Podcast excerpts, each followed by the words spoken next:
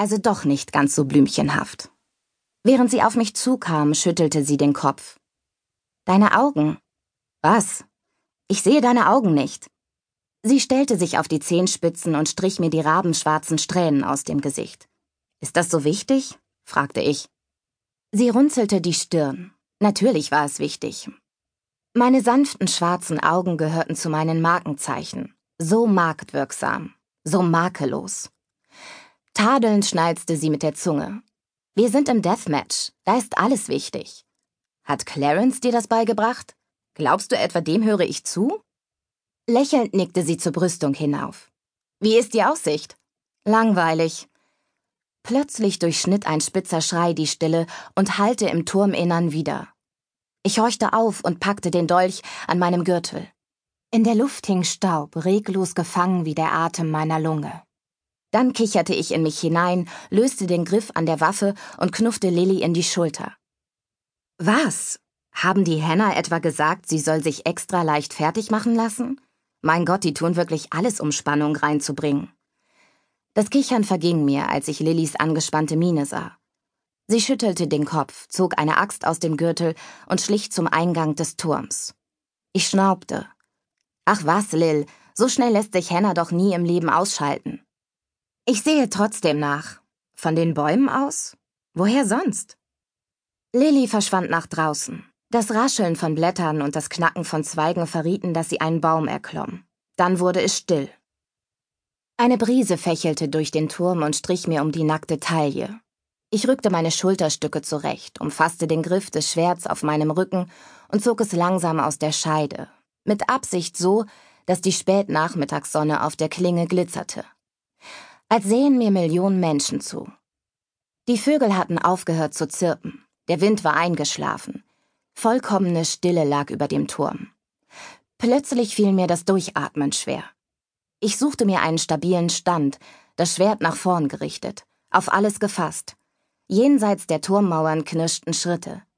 Ich hörte leises Grunzen, gefolgt von einem scharfen Sirren, das mit einem feuchten Geräusch endete, wie wenn ein Hackmesser ein Stück Fleisch zerteilt oder eine Person.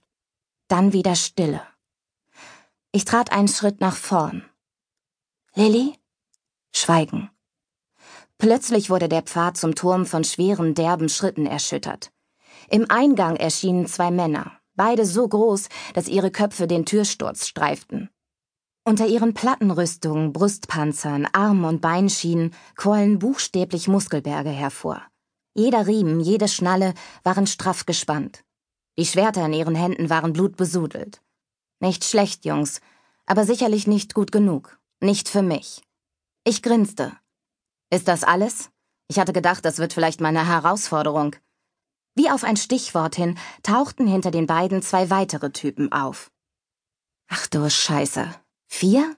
Was war denn das für eine abgefahrene Taktik? Zu viert angreifen und nur einen als Wächter in ihrem Turm zurücklassen? Wo steckte der Rest meines Teams? Warum hatte es die gegnerische Festung noch nicht eingenommen? Einer der vier hatte einen frischen Schnitt quer über Auge und Wange und trug keinen Brustpanzer. Er bewegte sich auf mich zu. Die anderen folgten ihm. Als er ihre Schritte hörte, hob er die Hand und schüttelte den Kopf. Daraufhin blieben sie zurück. Allein gegen mich. Ein Auge, beeindruckend und bodenlos dämlich. Sein Rudel, das er am Eingang zurückgelassen hatte, trat winselnd von einem Fuß auf den anderen, wie drei Hyänen, die darauf warteten, dass der Löwe ihnen die Beute reißt. Aber sie waren gut dressiert und gehorchten ihrem Herrchen. Mit erhobenem Schwert stürmte ein Auge los, auf dem Steinboden dröhnten seine Schritte. Ich blieb unerschütterlich stehen und wartete. Ruhig und gleichmäßig durchströmte der Atem meine Lunge. Ein Lächeln spielte auf meinen Lippen. Der Tanz war eröffnet. Mit einem Grunzen spannte er sich an und hieb nach mir. Ich parierte und lenkte den Schlag zur Seite. Wie Wind, wie Wasser. Ein Rhythmus entwickelte sich, in dem unsere Schwerter aufeinander trafen. Immer wieder glitt seine Waffe an meiner Klinge ab. Irgendwann trennten wir uns. Er verzog das Gesicht. Seine Muskeln wirkten verkrampft. Schweiß lief ihm über das Gesicht. Ich lächelte und rollte die Schultern, geschmeidig und locker. Seine Fingerknöchel um den Schwertgriff färbten sich weiß. Ich ließ die Waffe aus dem Handgelenk kreisen, als wäre sie mit meinem Arm verwachsen. Wieder kam er auf mich zu, wobei er mehrmals durch die Luft sichelte. Der Wind stöhnte unter den scharfen Hieben. Ich wich um keinen Deut, als er aus einer halben Drehung heraus unvermittelt angriff. Während die Klinge auf mich zusauste, duckte ich mich. Er stolperte an mir vorbei und bot mir den ungepanzerten Rücken dar. Mit raschen, winzigen Zickzackbewegungen der Schwertspitze zerfetzte ich das Leinen seines Hemds. Es fehlte nicht viel, und ich hätte meinen Namen schreiben können. Zorro. Wer war das nochmal? Ein Auge brach in die Knie, rang vor Erschöpfung nach Luft. Schnaubend wie ein Bulle kämpfte er sich wieder auf die Füße und stapfte auf mich zu. Das Schwert in beiden Händen ließ er es wie einen Baseballschläger herabsausen. Der Aufprall ging mir durch und durch und riss mir die Waffe aus der Hand.